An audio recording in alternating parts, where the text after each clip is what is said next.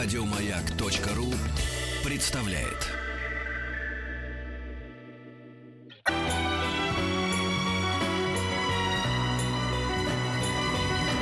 Спутник кинозрителя. Ну, а теперь Антон Долин расскажет про Каннский кинофестиваль, о котором он говорил уже по телефону с нами. Меня интересует только твое общение с Вуди Алленом. Если ты об этом расскажешь все 20 минут, мне, мне будет достаточно. Что он еще такого сказал? Какой ты эгоист. Нет, я расскажу про общение с Вуди Алленом. Давай, когда будет ходить фильм Вуди Аллена. Он куплен для русского проката, слава богу. Да, но не забудь только. Нет, конечно, нет. А, Будет это в июле. По-моему, в августе или в июле, да. В июле выходит, где-то, по-моему, 21 числа. И вот я тебе назначаю свидание в этой студии. Да, Приду и будем про него хорошо. говорить. Обязательно. Значит, что сказать про Канны? А, Ну, наверное, начать с того, что невероятной красоты плакат этого года фестивальный. Он отсылает к фильму Жан-Люк Гадара «Презрение». Мне кажется, что президент жюри Джордж Миллер довольно буквально понял это как, как сигнал.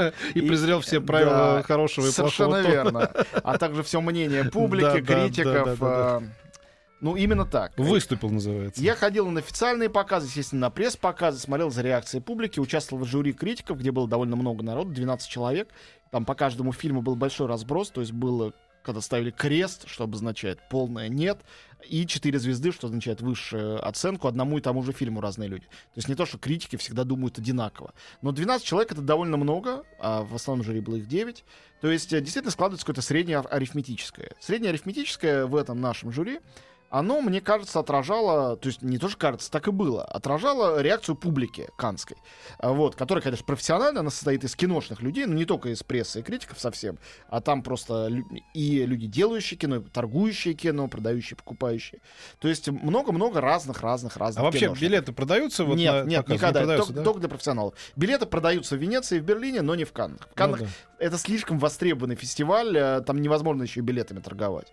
Вот, и, э, соответственно, как бы фильм, который наградили «Золотой пальмовой ветвью», Джош Миллер и его друзья, а, он был в нашем рейтинге из 20 фильмов конкурсной программы, или там 21 фильм, был, по-моему, десятым. То есть он не был, конечно, самым худшим. Но худшим даже было бы интереснее. То есть это было бы что-нибудь такое скандальное. Эпатаж, да. Ничего скандального в награждении фильма «Я Даниэль Блейк» э, э, Кена Лоуча нету. Кену Лоучу сейчас вот в июне исполнится 80 лет. Он классик, его любят в Каннах, его 40 раз награждали. 10 лет назад ему уже давали золотую пальмовую ветвь. Он социалист, левый, он защищает права рабочего класса. Э, он сказал со сцены, успел сказать, что главное зло этого мира — это неолиберализм. Ну окей, подпишемся под этим всем, согласимся с классиком, замечательным гуманистом. Может, Миллер как-то воспитывался на его картинах, может, он чем-то обязан Нет, ему с это точки зрения очень, мастера. Очень да. может быть, может быть, не он, а кто-то из других Да, членов да. жюри. Он замечательно благородный мастер. Просто вот такая функция фестиваля, как открывать новые имена и новые тренды в кино, сейчас ее презрели более чем полностью. То есть ничего сколь-нибудь свежего, как в творчестве известных режиссеров, так и в творчестве новых пришедших режиссеров, было как минимум два интересных молодых режиссера в конкурсе. Ничего не было. При этом самый молодой участник конкурса, 27-летний Ксавье Далан, он сделал картину абсолютно ну, супер старомодную, это мягко говоря. Называется всего лишь «Конец света». Мелодрама про больного спидом писателя, который приехал к своей семье сообщить им о том, что он скоро умрет, но так и не решается сказать. Одни звезды. Такая радиопьеса практически, только на крупных планах. Одни звезды. Гаспар Улель, красавчик. Главные роли вокруг него Натали Бай, Марион Котияр, э, Леа Сайду и Винсан Кассель.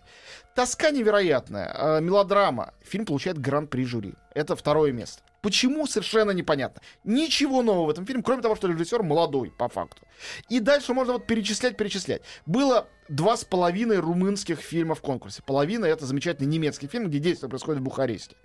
Вот. Из них наградили фильм Кристиана Мунджо «Выпускные». Хороший фильм, приз за режиссуру. Но Мунджо получал за предыдущий фильм в Каннах, фильм за сценарий, за предпредыдущий «Золотую ветку». То есть повтор, сплошное дежавю. Дежавю, дежавю, дежавю. При этом... Номенклатура, так скажу. Нет, но дело в том, что к номенклатуре относятся и братья Дарден, и Педро Альмадовар, а, и, конечно, Пауль Верховен, хотя он всего второй раз после «Основного инстинкта» был в Каннском конкурсе. Но это люди номенклатурные, которые сделавши- сделали очень крутые новые фильмы. Им ничего не дали. А, Пять... А я, вот, пе- знаешь, сейчас сказал про Пола Верховена. Я вспомнил, как это было великолепно. Тогда еще никто не видел этой картины, только видели «Основной пресс- инстинкт»? пресс-конференцию. Я помню Шерон Стоун с этими потрясающим платьем, с открытыми плечами. У нее такие подсолнухи были на, на груди, два подсолнуха. И Пол Верховен сидел. Это было 25 лет назад. Мама дорогая, 24, наверное, да? Сколько? Да, 92 да, год. да. С ума сойти, 92-й. да. Ну вот Верховен, он совершенно как бы не стареет и не сдается. Фильм «Она» с Изабель Юпер — это чума. Это как бы формально, это почти что такая ханаковская пианистка, но только невероятно смешная. Зал хохотал там все время. Там даже сцена изнасилования в начале, там жесткая история. Женщину одинокую изнасиловал неизвестный, дальше она пытается как-то его отыскать, а он ей, к ней пристает Но там. Верховен всегда был хорошо с черным Конечно. юмором. Так вот, эта сцена изнасилования, во-первых, она укладывается в первые 30 секунд картины всего. Во-вторых, показана глазами кота, который сидит и невозмутимо на все это смотрит. Зачем ты все расскажешь? Перестань. Это 30 секунд Ну, первое, хорошо, это не хватит. спойлер. Все, я не буду больше. Но просто этот фильм, Да. который э, настолько издевается над буржуазной моралью, над этим французским буржуазным разговорным кино, а, с таким количеством секса, насилия, перверсий. Тут, с одной стороны, показывают какие-то невероятные э, перверсии, потом вдруг, оказывается, что это происходит под Рождество, все сидят за столом и смотрят мессу в Ватикане с э, добрыми улыбками. А потом продолжается опять, значит, трэш и угар. Верховен дикий молодец. 78 почти что лет человеку. Сейчас будет 78 лет. В отличие от Кена Лоуча, который Он, повторяется конечно, и повторяется. пират, э, да. Да, и никогда его не награждали на фестивалях. И, Да. скорее всего, никогда уже, учитывая возраст, предыдущий фильм 10 лет назад он снимал, скорее всего, никогда уже не наградят. Как можно было упустить такую возможность? Потом э, был фильм «Открытие» настоящий. Я про него говорил в нашем эфире. Тони Эрдман. Немецкая картина. Режиссер Маринада. Это ее третий фильм. Она молодая э, режиссерша, ей нет 40 лет еще. Картина про взаимоотношения отца и дочери. Очень современная. Дочь бизнес-леди, работающая в корпоративной сфере. Отец э, э, старый одинокий пенсионер из Германии, а она работает как раз в Бухаресте, э, который бывший учитель музыки. Но отец по жизни шутник. И вот он своими ста- старческими шутками в идиотском парике со вставной челюстью, якобы под чужим именем, приезжает к ней на работу и начинает ее троллить. Приставать к ней посредине рабочих встреч, э, лезть к ней просто, пристегивает э, э, ее руку к своей наручниками и теряет ключи и так далее и тому подобное. И вот фильм состоит из этих неловких ситуаций, которые показывают, что жизнь, она работой и карьерой не ограничивается.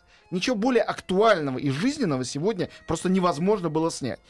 Потрясающая картина. Зал там пос- посреди э, показа, что очень редко бывает, просто овациями какие-то эти шутки встречал. Ноль. Ни одного приза вообще. Критики дали приз Фипреси. Ноль от основного жюри. А, румынский, еще один был фильм «Сьерра Невада», потрясающий. Ничего не получил. Альмадовар ничего не получил. Замечательная картина «Хульетта», такая драма, вот в духе «Все моей матери». Ну, она не очень новаторская, но очень яркая.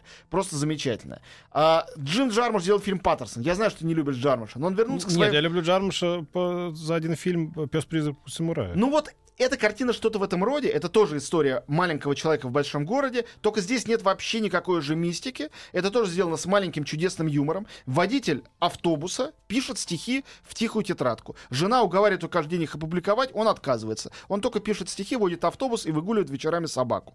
Фильм из этого состоит. Адам Драйвер, которого сейчас видели все в роли довольно анекдотической, злодея из «Звездных войн», совершенно тут неузнаваемый. Жена его почему-то по сюжету иранка, тоже немыслимой красоты, и думает о том, как ей сделать для, для городской ярмарки капкейки, чтобы ими торговать. Потом они вместе идут в кино смотреть э, фильм ужасов 27-го, по-моему, года. Это очаровательно, смешно, поэтично, высокохудожественно. Ноль, ни одной награды. У Джармуша тоже нет золотой ветки, как нету и у Верховена, как нету ее эм, у Альмадовара, как нету ее у огромного количества прекрасных участников У фестиваля. Альмадовара нет? Нету, Надо же. нету. Есть только приз за режиссуру, он там считается третьим в их. Вот, э, не буду перечислять, чтобы никому не портить настроение, идиотские фильмы, которые получили Да, призы. бог Их, их было дофига. Вот, э, поэтому, ну, честно говоря, очень яркий фестиваль был очень сильно подпорчен э, таким финалом. И фестиваль запомнится, потому что запомнятся эти фильмы. А эти призы хочется забыть просто как страшный сон. Потому что они э, свидетельствуют о абсолютном неведении, таком девственном неведении и Джорджа Миллера, и всех его друзей, которые были в жюри, по поводу того, что вообще происходит в современном кино, о отсутствии интуиции, способности это почувствовать, и о такой левацкой повестке... Ну это, ну, это была такая, мне кажется, еще эпатажная выходка. Зачем это только пожилому человеку состоявшемуся, не очень понятно. Ну, эпатаж, тогда нужно было взять самого какого-нибудь э, молодого хамского. Вот был там э, режиссер э, Николас Виндит Крефн, фильм «Неоновый демон». Э, полное вообще черти что, такие э, шоу-гелс, сделанные в режиме Fashion TV. Э, две трети фильма модели ходят по подиуму, их красиво снимают, э, иногда одеты, иногда голые. Потом все начинают друг друга убивать, кровавые есть. Э, фильм освистали, по-моему, он чудовищный. Но вот дали бы ему главный приз. Ну да. да, это был бы настоящий скандал. Ну да. И это было бы наступить на мозоль всем этим людям с хорошим вкусом. Но наградить фильм Ну да. про, про плотника, которого был инфаркт после смерти его его жены с рассеянным склерозом, и который борется за то, чтобы английское государство не заставляло его заполнять всякие формы, а сразу дало ему социальную помощь. Это, а оно не дает ему документальное, социальную помощь. документальное кино. Вот это другой жанр совершенно. Ну да, там очень хорошие актеры. И вообще это Нет, бл- говорю, жанр благородный... документального кино. Ну да, доку-драма. Это очень благородный фильм. Да. О- от него согревает сердце. Я вышел, вытирая скупую мужскую слезу из зала. Но при чем тут призы, и при чем здесь вообще фестиваль, я не понимаю. А Кен Лоуч человек, который настолько почитаем в Англии, это самый там любимый вообще режиссер, что он точно не нуждается в этих дополнительных поощрениях. А что ты имел в виду, когда он сказал, что неолиберализм теперь значит, по- погубит мир? Он теперь что, правых взглядов придерживается? Что Нет, ли? он, э, он придерживается лево-социалистических взглядов. А неолиберализм — это когда каждый сам за себя. А. Когда каждый вот сколько заработал, э, сколько наработал, столько и заработал. А. А он за то, чтобы государство было социальным, заботилось о людях. Я поддерживаю его взгляды, повторяю. Хотя считать неолиберализм главным злом, когда есть